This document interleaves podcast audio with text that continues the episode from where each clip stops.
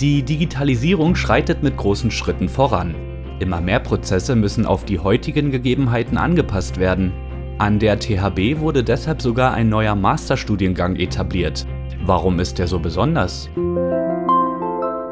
9 plus 1, der Podcast der Technischen Hochschule Brandenburg. Neun Fragen zum Thema und eine Zusatzfrage, gestellt von mir, Robert Weißbach, heute mit Prof. Dr. Vera Meister, Professorin für Wirtschaftsinformatik und Prof. Dr. Jürgen Schwill, Professor für allgemeine Betriebswirtschaftslehre. Beide sind verantwortlich für den neuen Studiengang Berufsbegleitender Master Digitalisierung und Management. Frage 1. Wie entstand die Idee, einen berufsbegleitenden Masterstudiengang zum Thema Digitalisierung und Management anzubieten? Grundsätzlich ähm, haben wir ja einen berufsbegleitenden Bachelorstudiengang schon seit Jahren, ähm, seit 2006 eben den Berufs-, den, den äh, Fernstudiengang äh, mit dem Abschluss Diplom und seit 2012, 2013 den berufsbegleitenden Bachelorstudiengang.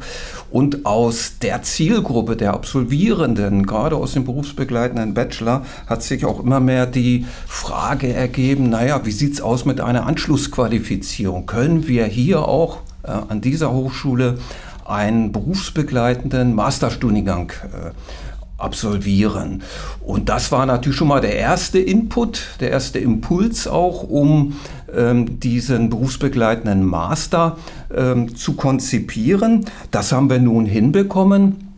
Gleichwohl gibt es ja auch strategische ähm, Perspektiven seitens der Hochschule, sich zunehmend auch mit anderen Formaten äh, auf äh, dem Bildungsmarkt zu etablieren, berufsbegleitende Formate, äh, duale äh, Studienformate und das sollte ja auch im Rahmen der Hochschulstrategie stärker ausgebaut werden. Wir haben auch die Landesstrategie, die dahingehend sich äh, ausgerichtet hat, mehr zu tun für neue Studienformate und genauso erfüllen wir eben auch diese strategischen Anforderungen des Landes oder eben auch der Hochschule selbst. Ich würde vielleicht aus Sicht der Wirtschaftsinformatik noch hinzufügen, dass wir vor einigen Jahren unseren Master Wirtschaftsinformatik geöffnet haben, nicht nur für Bachelor-Absolventen der Wirtschaftsinformatik, sondern auch der BWL. Und wir haben da auch eine, ähm, also ein großes Interesse gefunden. Das ist der eine Punkt. Der andere Punkt ist der, dass wir, sage ich mal, auch aus unserer praktischen Erfahrung immer mehr feststellen konnten, dass auch in Unternehmen, die klassischerweise BWL-Absolventen suchen, die Anforderungen, Digitalisierungskompetenzen mitzubringen, größer geworden sind. Ja? Sodass wir also von diesen zwei Seiten eben auch die aus der Praxis und eben auch aus dem Studium die Anforderungen gesehen haben für so einen Studiengang. Und aus den bisherigen Veranstaltungen, die wir gemacht haben, Informationsveranstaltungen, hat sich das bislang auch tatsächlich bestätigt, dass dieses Interesse besteht. Frage 2. Wie hebt sich der Studiengang von anderen weiterbildenden Studiengängen in der Region ab und welche Besonderheit gibt es bei der Zulassung? Zum einen ist es die, die inhaltliche Fokussierung. Wir haben ja ähm, durch diese beiden Fachgruppen BWL und, und Wirtschaftsinformatik eben auch mit dem neuen Studiengang eine Verzahnung äh, hinbekommen von, äh, wir haben es auch beschrieben in unserem Antrag ans MWFK, innovationsgetriebenen Ansätzen der Betriebswirtschaftslehre und zukunftsorientierten IT-Lösungen der Wirtschaftsinformatik. Insofern haben wir das können wir schon ganz selbstbewusst behaupten, ein Alleinstellungsmerkmal im Land äh, oder auch in ähm, anderen Bundesländern wie, wie Berlin. Wir haben ja natürlich vorher auch eine ähm, Analyse der wettbewerblichen Angebote äh, durchgeführt? Was bieten andere Hochschulen an? Kommen wir da in Konflikt oder eben nicht? Und äh, da haben wir herausgefunden, es gibt natürlich äh, viele Managementstudiengänge, auch weiterbildende Masterstudiengänge, die sich aber eher so fokussieren auf bestimmte Bereiche, auf BWL oder Wirtschaftsinformatik, ähm, zum Teil auch auf den globalen Kontext und versuchen dort ähm, betriebswirtschaftliche Studieninhalte auf Masterniveau zu vermitteln. Aber gerade diese Verzahnung, auch diese gleichgewichtige Verzahnung, ne, BWL und Wirtschaftsinformatik, das ist schon recht innovativ und insofern haben wir da, denken wir, ein ganz gutes Angebot, was uns so ein bisschen auch abhebt von den anderen Angeboten anderer Hochschulen. Ich will vielleicht noch ergänzen, ähm, abheben bin ich absolut dabei, aber wir gucken natürlich auch oder haben im Vorfeld geguckt, wie machen das andere. Und wir haben beide relativ viel Erfahrung auch in der Akkreditierung anderer Studiengänge, auch gerade berufsbegleitende Formate. Ich habe auch selbst schon, bevor ich an die TH gekommen bin, an einer Hochschule gearbeitet für beruflich Qualifizierte. Und ähm, da sind so eine ganze Reihe auch von Ansätzen und Ideen eingeflossen. Jetzt nicht eins zu eins von einer Hochschule, aber eben viele verschiedene Ideen. Und daraus haben wir dann eben auch äh, unser, wie soll ich sagen, unser E-Learning oder Blended Learning Konzept gestrickt. Ja? Sodass wir also hier schon ein Angebot in der Region und für die Region machen, aber durchaus auch darüber hinaus. Ne? Also äh, die Präsenzzeiten sind also so übersichtlich oder so auch strukturiert, dass die eben durchaus eben auch von Studieninteressierten über unsere Region hinaus wahrgenommen werden können. Vielleicht noch ein, ein weiterer Aspekt. Wir haben ja auch einen sogenannten besonderen weiterbildenden mhm. Masterstudiengang. Und diese Besonderheit ergibt sich daraus, dass wir eben auch einen Zugang eröffnet haben für Bewerberinnen, für Bewerber mit erstem berufsqualifizierenden Hochschulabschluss, aber eben nicht einschlägiger Fachrichtung, also nicht Informatik, Wirtschaftsinformatik oder BWL, sondern auch aus anderen Fachrichtungen. Und eben auch eröffnen wir qualifizierten Beruf Berufspraktikerinnen und Berufspraktikern auch die Chancen, Masterabschluss zu erlangen, ohne dass sie eben einen Hochschulabschluss äh, vorweisen können. Und das ist natürlich besonders. Wir haben da ganz gute Erfahrungen gemacht mit einem Projekt Masterplan von Security Management, von diesem Masterstudiengang. Und da sind auch sehr viele Berufspraktikerinnen, Berufspraktiker, ähm, die das Studium absolviert haben, auch sehr erfolgreich absolviert haben. Und da wollen wir auch ein Stück weit andocken und diese Besonderheit hebt uns auch noch mal ein bisschen hervor gegenüber anderen Angeboten. Ich denke, das ist auch eine sinnvolle Reaktion auf solche, ähm, sag ich mal, Modernisierungstendenzen in der Wissenschaft und in der Gesellschaft. Und äh, gerade eben, also vor 20 Jahren war das überhaupt das Thema Informatik, wo ganz viele Quereinsteigereien sind. Jetzt haben wir sozusagen einen neuen Push durch diese Digitalisierungsbestrebungen. Und da wollen wir halt eben Praktiker und Praktikerinnen, die einfach in dem Feld schon arbeiten, äh, eine Möglichkeit bieten, äh, einen doch sehr hochwertigen äh, Qualifizierungsabschluss draufzusatteln und mit ihrer Fachkompetenz da reinzugehen. Wir haben für diese besonderen BewerberInnen eine ähm, Eingangs- Ordnung ähm, aufgestellt. Das ist also so ein, so ein, rechtliches Dokument, was regelt, wie das äh, sozusagen durchgeführt wird. Man muss also dann schon auch eine gewisse äh, Prüfung durchlaufen und auch eine ähm, fachliche Arbeit abgeben, damit halt eben einfach auch die ähm, Voraussetzungen für ein solches Studium nachgewiesen werden. Also die Voraussetzungen sind ähm, neben, diesen, neben dieser Prüfung und neben diesem Facharbeit muss man natürlich eben auch diese Praxiserfahrung nachweisen. Ich habe jetzt gar nicht die genauen Zahlen im Kopf, aber das sind sozusagen einige Jahre Berufserfahrung in Abhängigkeit eben auch von der persönlichen Situation.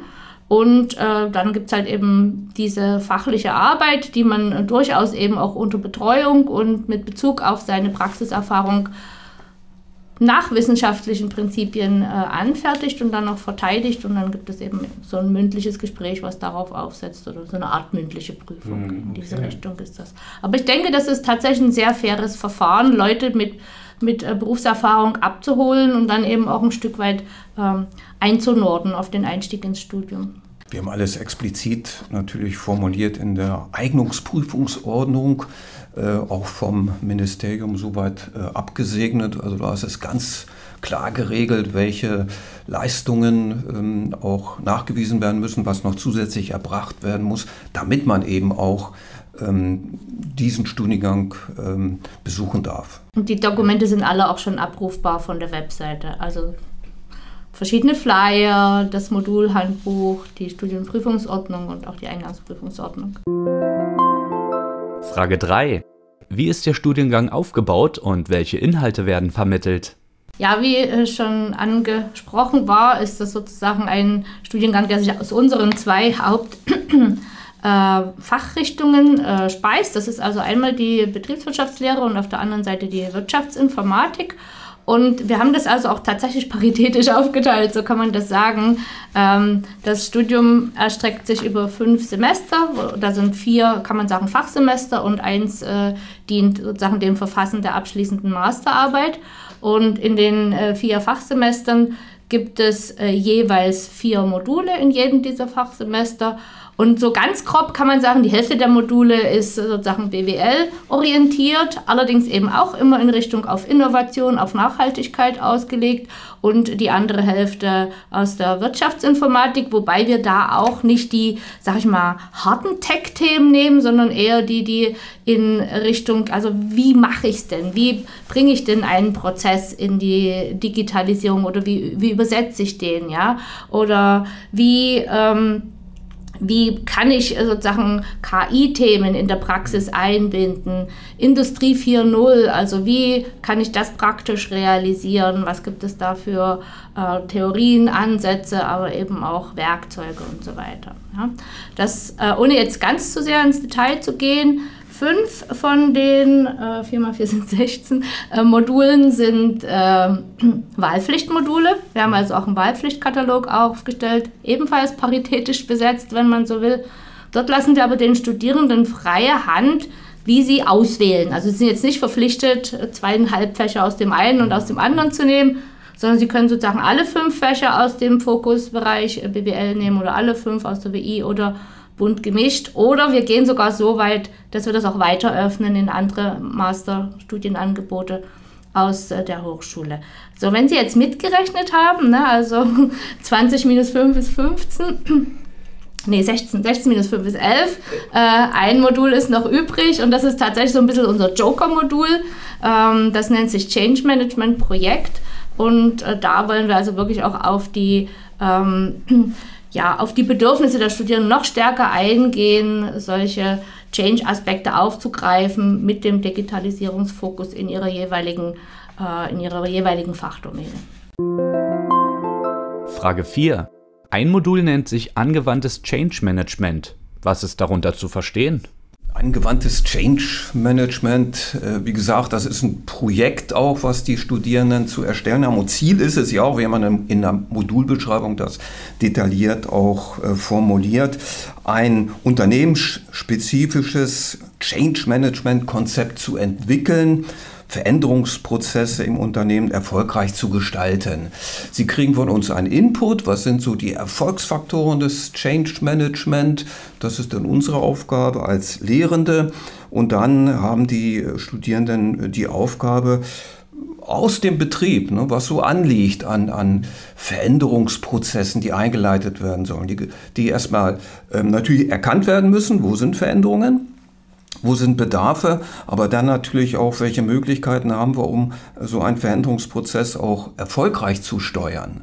Da gibt es eben ein paar Tools, ein paar Methoden, die wollen wir ähm, natürlich im Vorfeld auch erstmal ähm, vermitteln, aber dann sollen die Studierenden auch eigenständig ähm, ein Problem aus ihrem Hause, ein Veränderungsproblem oder so einen gesamten Change Management Prozess auch gestalten, ne, vorher entwickeln, aber dann eben auch erfolgreich letztendlich zu steuern. Ich denke mal, das ist eine spannende Aufgabe und welches Unternehmen hat keine Veränderungsprozesse?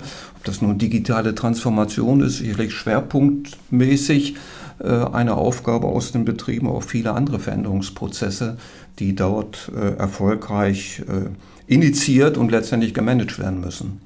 Man darf ja nicht denken, dass Digitalisierung ein rein technisches Thema ist. Das greift ja im Prinzip, also hört man immer wieder und liest man immer wieder und man erlebt auch, dass das also Organisationsentwicklungsthemen sind. Und Organisationsentwicklung, da steckt ja schon das Change mit drin.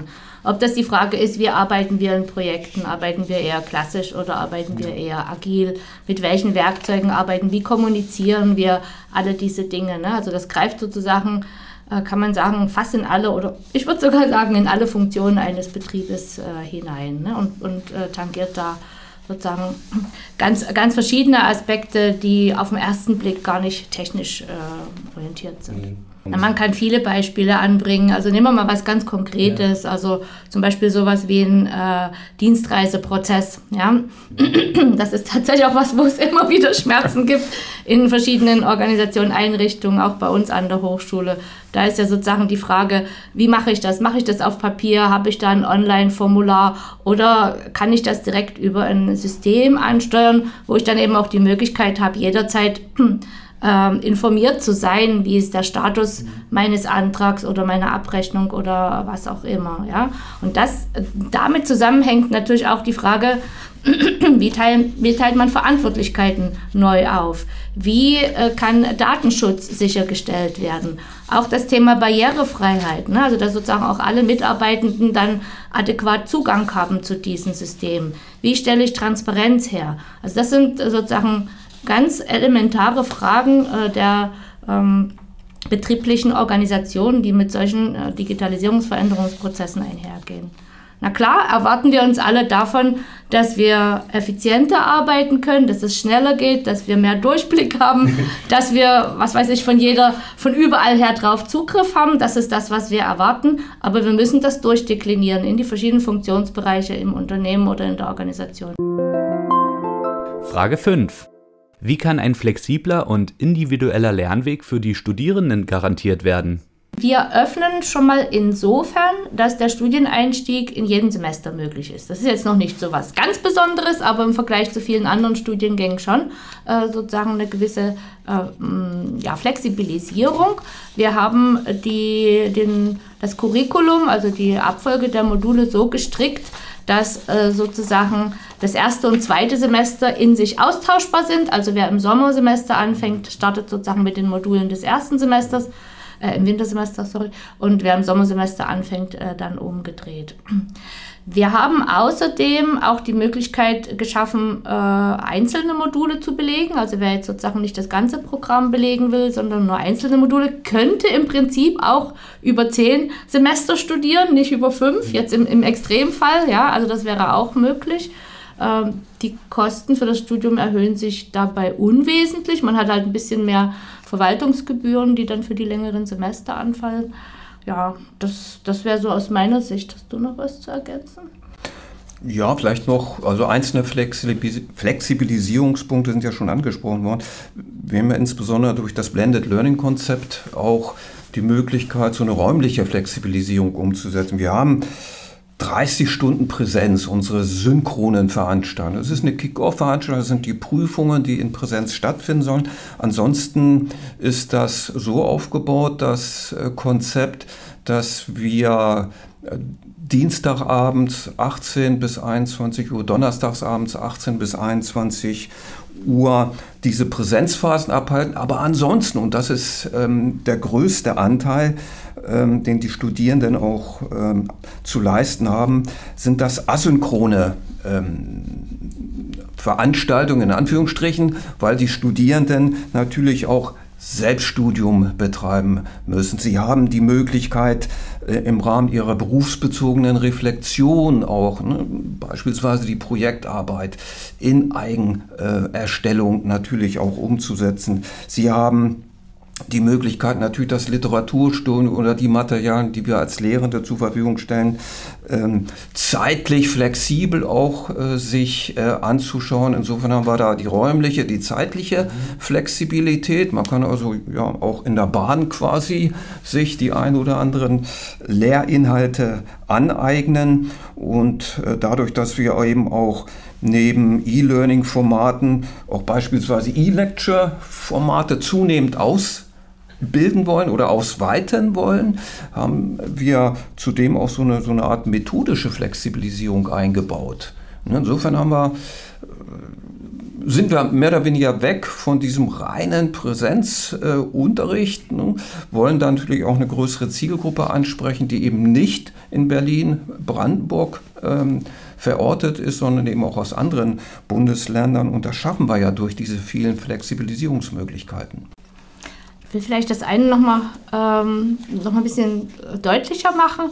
Äh, diese Dienstags- und Donnerstagsveranstaltungen sind sozusagen Online-Veranstaltungen. Ne? Das mhm. sind äh, synchrone Veranstaltungen, aber wir sprechen von Online-Präsenz, nicht von Vor-Ort-Präsenz. Vor Ort haben wir also, wie gesagt, nur die Ecktermine, also die Kick-Off- äh, bzw. die Prüfungstermine.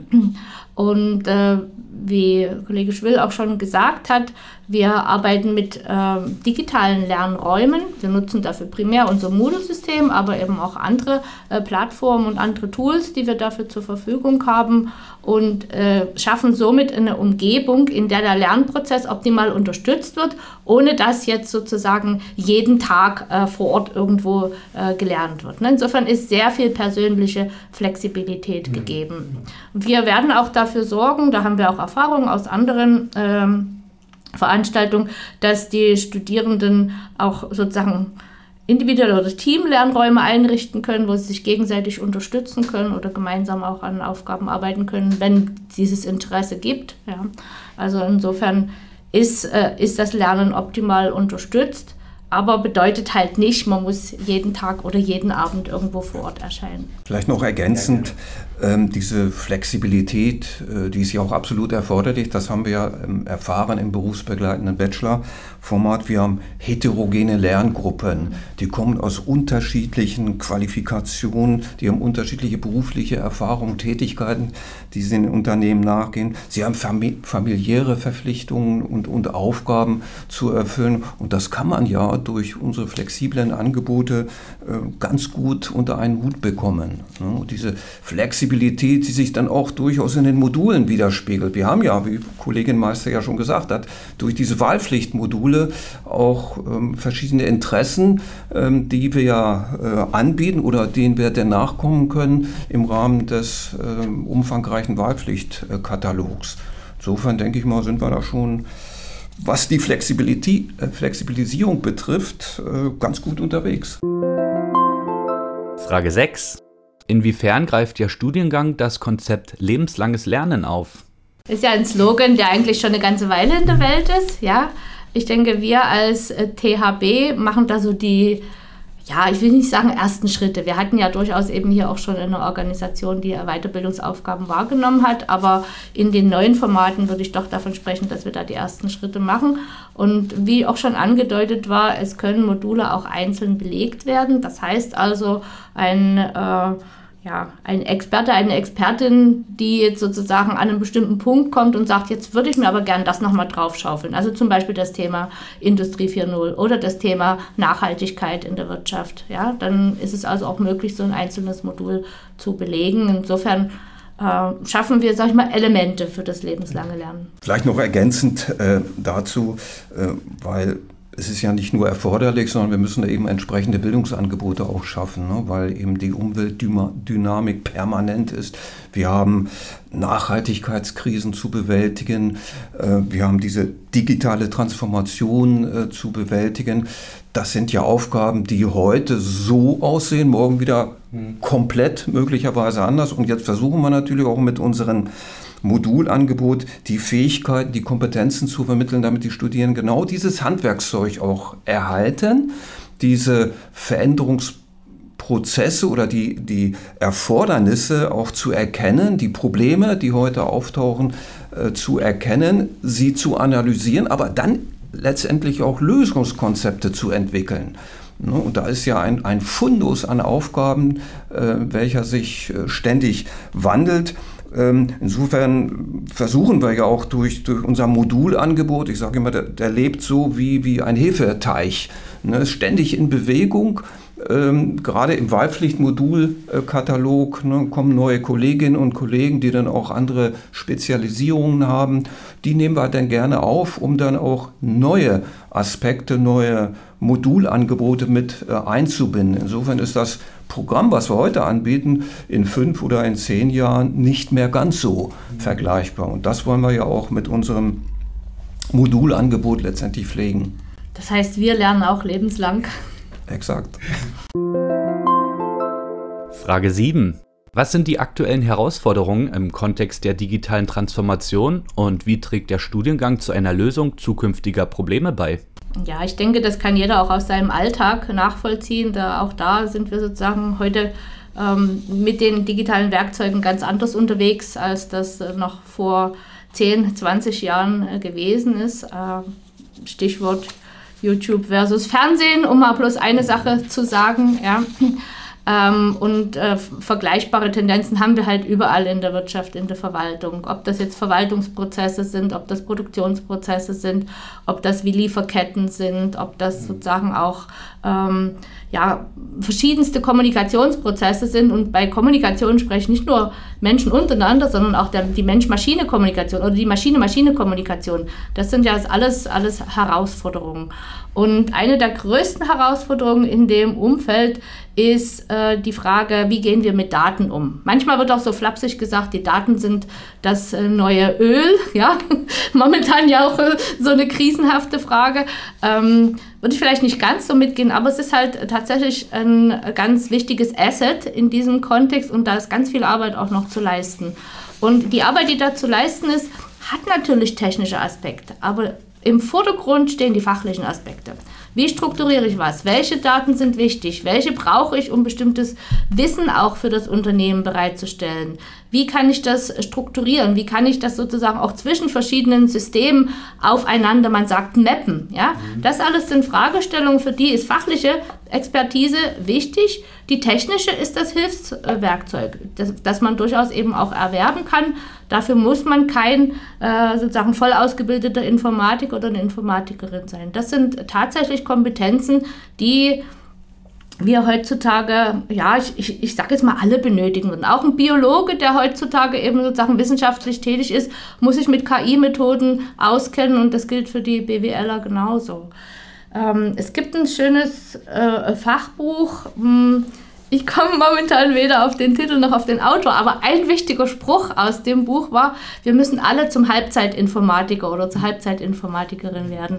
Und, und das ist tatsächlich ein Stück weit wahr, aber wir sollten davor keine Angst haben, das ist bewältigbar. Im ersten Semester haben wir ein Modul, das nennt sich Modellierung und Analyse von Prozessen. Das äh, ist sozusagen etwas, was schon sehr stark mit Abstraktion, mit Abstrahierung zu tun hat. Und Abstrahierung brauche ich, wenn ich sozusagen einen äh, lebenswirklichen Vorgang so ähm, abbilden will, dass eine Maschine was damit anfangen kann, dass die Maschine, also mit Maschine meine ich jetzt sozusagen auch ein Computer, äh, das entsprechend steuern kann oder kommunizieren kann zwischen verschiedenen Systemen. Und äh, die Methoden, ähm, oder die Kompetenzen dafür, die erwirbt man in diesem Modul. Ne? Das heißt, man ist dann also in der Lage, einen fachlichen Prozess so runterzubrechen, so äh, zu modellieren, zu abstrahieren, dass er also auch technisch lesbar ist. Man ist dann in der Lage auch zu verstehen, wie kann ich solche technischen Daten aus anderen Systemen extrahieren und dann eben auch betriebswirtschaftliche oder fachliche Auswertungen daraus ziehen. Ja, den Digitalisierungsprozess oder Transformationsprozess kann man beispielsweise auch ganz gut am Marketing erkennen. Ne, beispielsweise im Rahmen der Kommunikation ne, über traditionelle Medien und Kanäle oder eben auch über Online-Medien äh, und Kanäle. So, insofern haben wir ja auch als ähm, Wahlpflicht-Modulangebot beispielsweise Online-Marketing.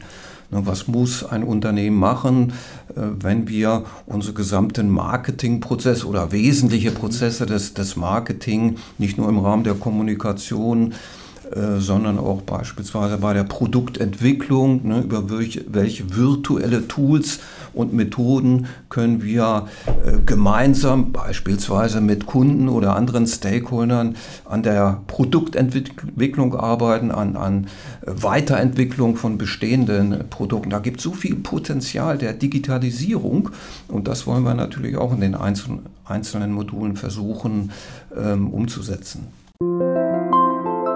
Frage 8. In welchen Aspekten spiegelt sich der Praxisbezug wider, beziehungsweise was sind die berufsbegleitenden Merkmale des Studiengangs? Also eigentlich sozusagen in, in allen Aspekten, aber ich will das gerne mal äh, konkretisieren. Wir hatten jetzt gerade das Beispiel mit dem, äh, mit dem Modul ähm, Analyse und Modellierung von äh, Prozessen. Ja?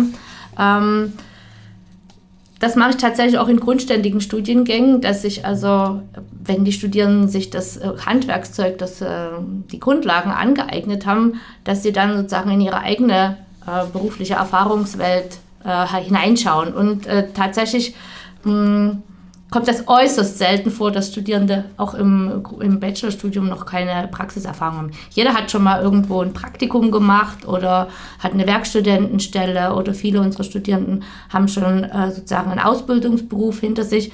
Das heißt, äh, sie kommen mit einer Prozessexpertise ja, und sozusagen an diese Expertise anzuknüpfen und das dann eben dort die Methoden anzuwenden, das ist sozusagen ein Aspekt.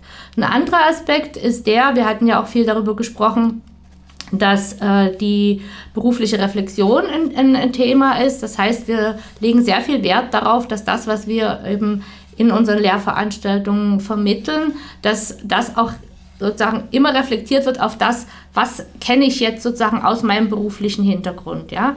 Was davon kann ich anwenden? Welche Methoden haben wir vielleicht schon in, im Einsatz, können wir aber noch verbessern? Welche könnten vielleicht eingeführt werden? Was Voraus welche Voraussetzungen brauchen wir?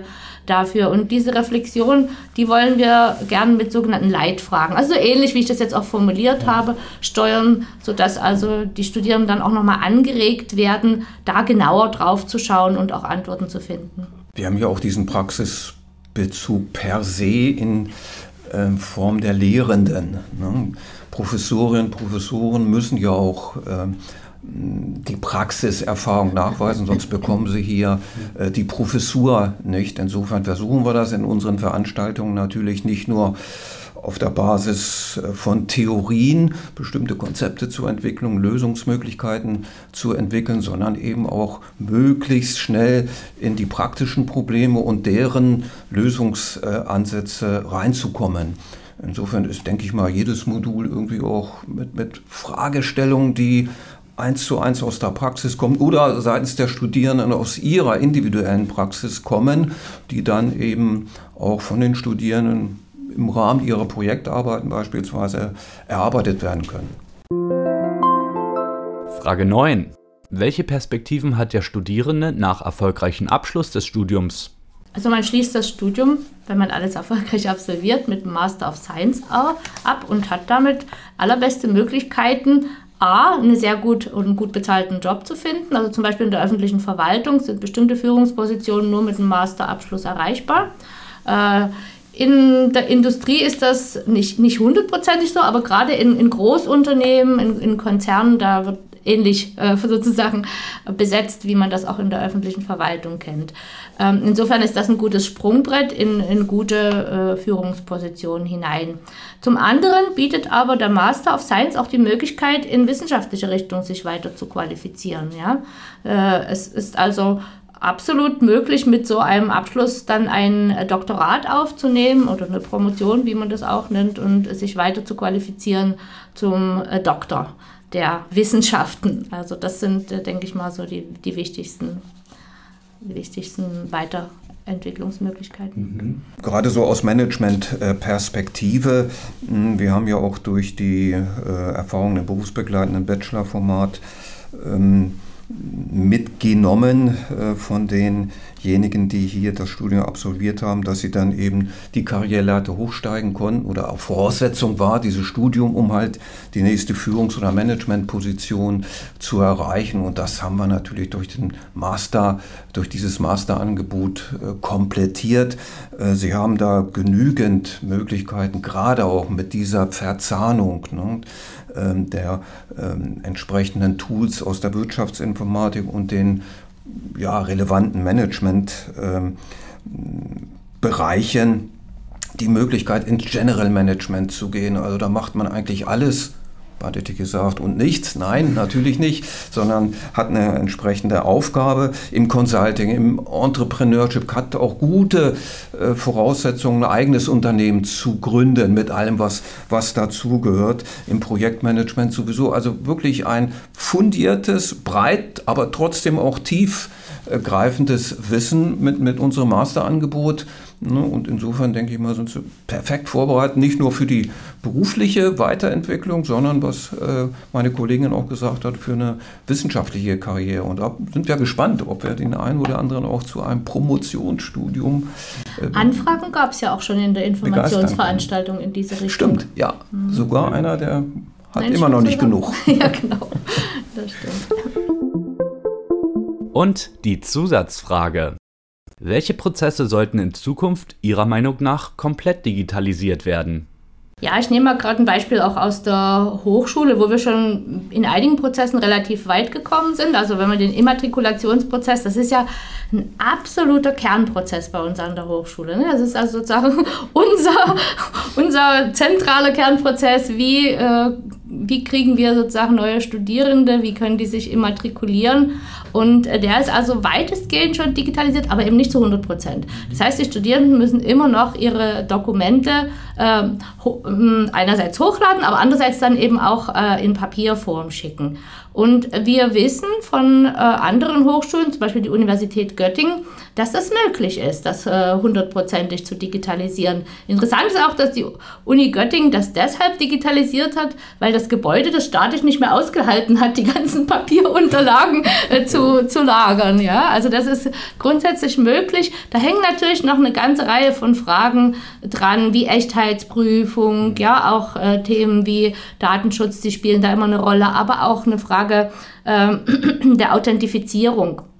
Da bin ich aber ganz optimistisch, weil wir momentan äh, deutschlandweit und man könnte sogar sagen europaweit eine äh, Be Bewegung oder sag ich mal auch einen Prozess haben, der unter dem Stichwort äh, Online-Zugangsgesetz läuft, wo also sozusagen auch zentrale Plattformen und Benutzerkonten geschaffen werden, damit sozusagen alle Dienste rund ums Studium, aber nicht nur rund ums Studium, äh, man kann sagen eigentlich äh, alle, fast alle Verwaltungsdienste in die Richtung in eine, in eine vollständige Digitalisierung laufen. Und ich wünsche mir sehr, dass wir äh, sehr bald eben diesen Immatrikulationsprozess auch vollständig digitalisieren können. Beginnen mit dem Immatrikulationsprozess, vielleicht auch am Ende hm, fällt mir da spontan ein, ähm, die Abschlussarbeiten oh ja. im Rahmen der äh, Corona oder Hochzeit von Corona, äh, da reichte es aus, die Abschlussarbeit äh, digital ähm, zu hinterlegen, beziehungsweise Prüfungsamt zu schicken und die haben es dann weitergeleitet an, an die Gutachterinnen und Gutachter. So, jetzt aber wieder, ne, wo Corona ein bisschen abgeflacht ist, müssen die Studierenden weiterhin zwei gebundene Exemplare ähm, da kann ich aber gleich reingrätschen. Ja. Wir werden äh, das ab, ändern. Wir werden, das okay. ist schon in Änderung. Die Rahmenprüfungsordnung ist in Änderung. Ja. Ich werde ja ab 1. September auch das Amt der Vizepräsidentin Lehre übernehmen an der Hochschule und ähm, ja, in, im Vorfeld habe ich sozusagen auch schon mich dafür engagiert, dass das in unsere neue Rahmenprüfungsordnung wieder aufgenommen wird. Ich hoffe, es bleibt auch dabei. Abs absolut sinnvoll. Ja. Ich denke mal, da werden wir auch die Mehrheit äh, für bekommen. Ich kenne es von anderen Hochschulen. Warum dann noch in gebundener Variante? Mhm. Ne? Digital soll sowieso auch hinterlegt werden, damit wir ähm, hinsichtlich Plagiat auch eine Prüfung ja. über, äh, umsetzen können oder äh, checken können. Aber letztendlich äh, eine digitale Einreichung äh, sollte ausreichen. Also das ist nochmal so ein, Beispiel für, ja, ne, der Digitalisierungsdruck durch Corona hat uns schon mal so einen Push gegeben, aber da gibt es noch genügend andere Baustellen.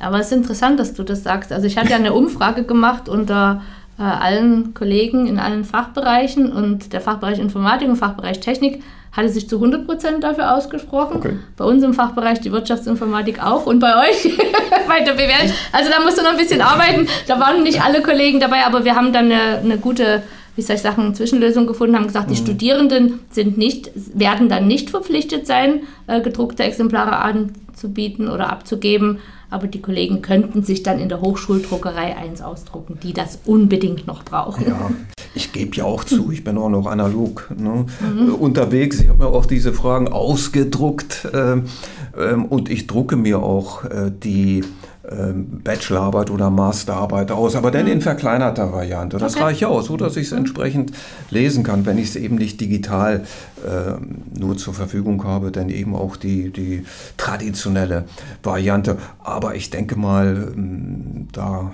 werden wir auch die Mehrheit im ähm, Kollegium finden, auch aus unserem Fachbereich, die das unterstützt.